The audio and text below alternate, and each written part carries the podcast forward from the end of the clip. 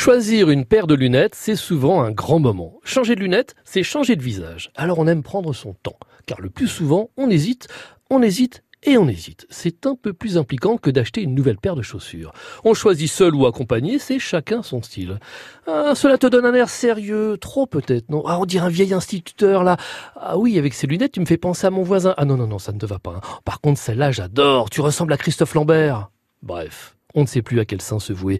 Alors certains vendeurs de lunettes n'ont pas hésité à repenser la manière de vendre à l'image de l'américain Warby Parker.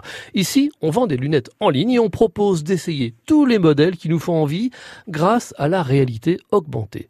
Pour cela, on utilise la technologie de reconnaissance faciale d'Apple qui modélise le visage à partir de 30 000 points infrarouges. Il suffit ensuite de glisser la paire de lunettes choisie sur sa photo.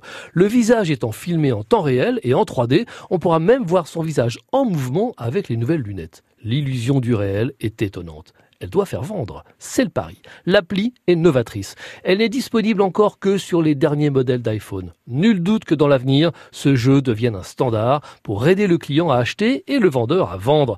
En plus de cela, il sera facile pour le client de partager ses photos avec ses amis, ses intimes sur les réseaux sociaux pour demander un avis et faciliter son choix.